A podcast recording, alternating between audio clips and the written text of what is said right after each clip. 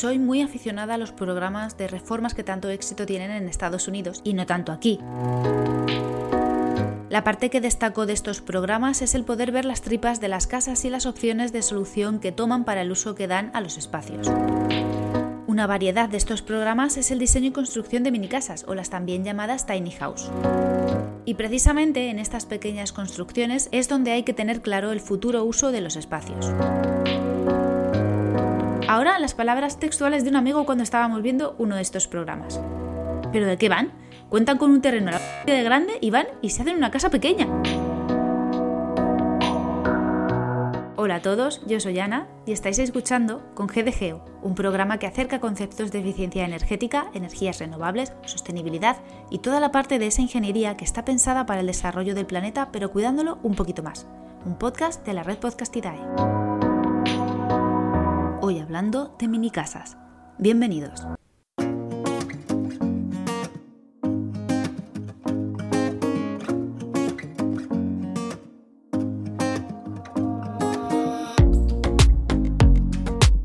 ¿A qué llamamos mini casa? Evidentemente a una vivienda de reducidas dimensiones. Indagando un poco por ahí, estos trabajos rondan entre los 10 y los 50 metros cuadrados de superficie en planta. Superficies mayores a estos números ya no podrían considerarse minis. El tamaño y la distribución y uso de los espacios son la principal diferencia con respecto a las viviendas convencionales, porque una cosa que está clara es que estas viviendas cuentan con un diseño orientado a soluciones más prácticas y para un tipo de rutina más particular. Porque ¿cuál es el objetivo de las mini casas? Lo que más nos ven de la filosofía de los programas que nombraba al principio es vivir a lo mini, dejar las comodidades y espacios que te da una vivienda normal, reducir tus pertenencias y sobre todo gastar mucho menos en el mantenimiento de la casa. Vivir con las cosas justas se puede y se puede hacer con calidad. Es una filosofía mini, pero no precaria. Se puede tener una mini casa como segunda residencia para fines de semana o desconectar en momentos puntuales. Una mini casa sirve también para crear un espacio extra de ocio o de trabajo, una habitación de invitados los que puedan, y así diseñarla y adaptarla en función al uso que se le dará, que es lo más importante. Quisiera señalar dos tipos diferenciados de mini casas, y son las fijas o las móviles. La principal ventaja que vende el formato mini es la posibilidad de plantar tu casa en cualquier sitio. Bien ubicarla en la zona que te guste, ya que ocupa poco espacio y hay más posibilidades, o hacerte con tu mini casa sobre ruedas para poder ir allá donde te parezca. Esta situación enfrenta dos significados que hacen ambos modelos de mini casas totalmente diferentes, y es que mover una mini casa no es nada sencillo. El traslado de estas estructuras debe hacerse con equipos adecuados, que solo alquilarlos no es barato, más el gasto de gasolina, personal y el resto de logística. Teniendo además en cuenta que la mayoría de carreteras en España no están preparadas para el paso de estos volúmenes, un detalle que sí tienen en cuenta en Estados Unidos. Además, si la intención de pasarse a la modalidad mini es reducir impactos, el moverla de un lado a otro sostenible precisamente no resulta algo de menor impacto resultaría el optar por una opción prefabricada, en la que los elementos de construcción se fabrican previamente y estos se trasladan solo una vez al lugar de destino. En cuanto al diseño y forma de las minicasas, ahí sí que no hay límite más que el ingenio.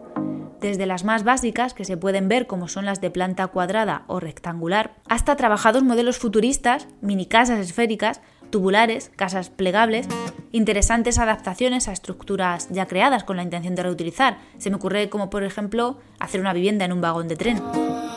O también mini casas subterráneas o adaptadas a la topografía del terreno. La reducción del impacto en la construcción de una mini casa está relacionado con el tipo de material empleado y su origen. Esta modalidad llama al aprovechamiento de recursos locales y de la adaptación de materiales reutilizados. Otro factor importante es el uso que tendrá. El gasto de energía que requiere una mini casa también será mini, pero siempre que esta energía esté bien aprovechada. Una mini casa puede sin ningún problema contar con un correcto aislamiento térmico, material de revestimiento adecuado al entorno en el que se ubica, una buena iluminación natural, por supuesto, equipos de energía renovable, ya sea térmica o eléctrica, es como cualquier vivienda.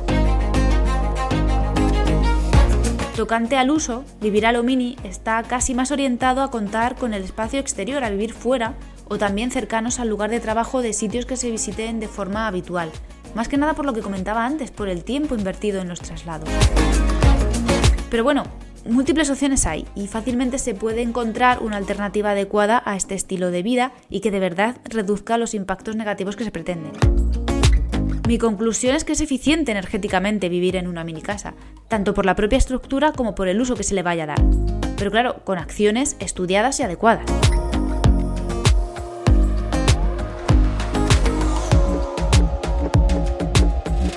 Del blog al blog con GDGeo.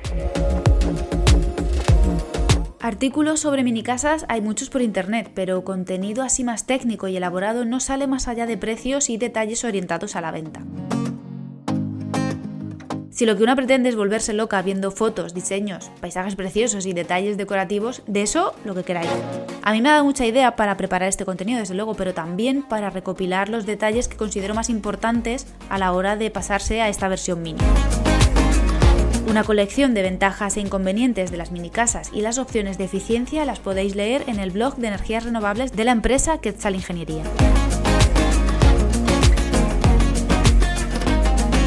Oyentes, ¿qué opináis de las minicasas? Contádmelo en redes con la etiqueta con GDGeo.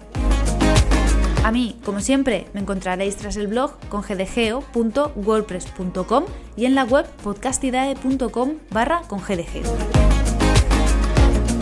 Como en cada episodio cuento una semana más con el apoyo de la web trabajaenmedioambiente.com, el portal referencia de empleo en el sector ambiental en España. Yo soy Ana y esto ha sido con. Las minicasas, excelentes herramientas en la reducción de impactos diarios que son, siempre que se utilicen bien.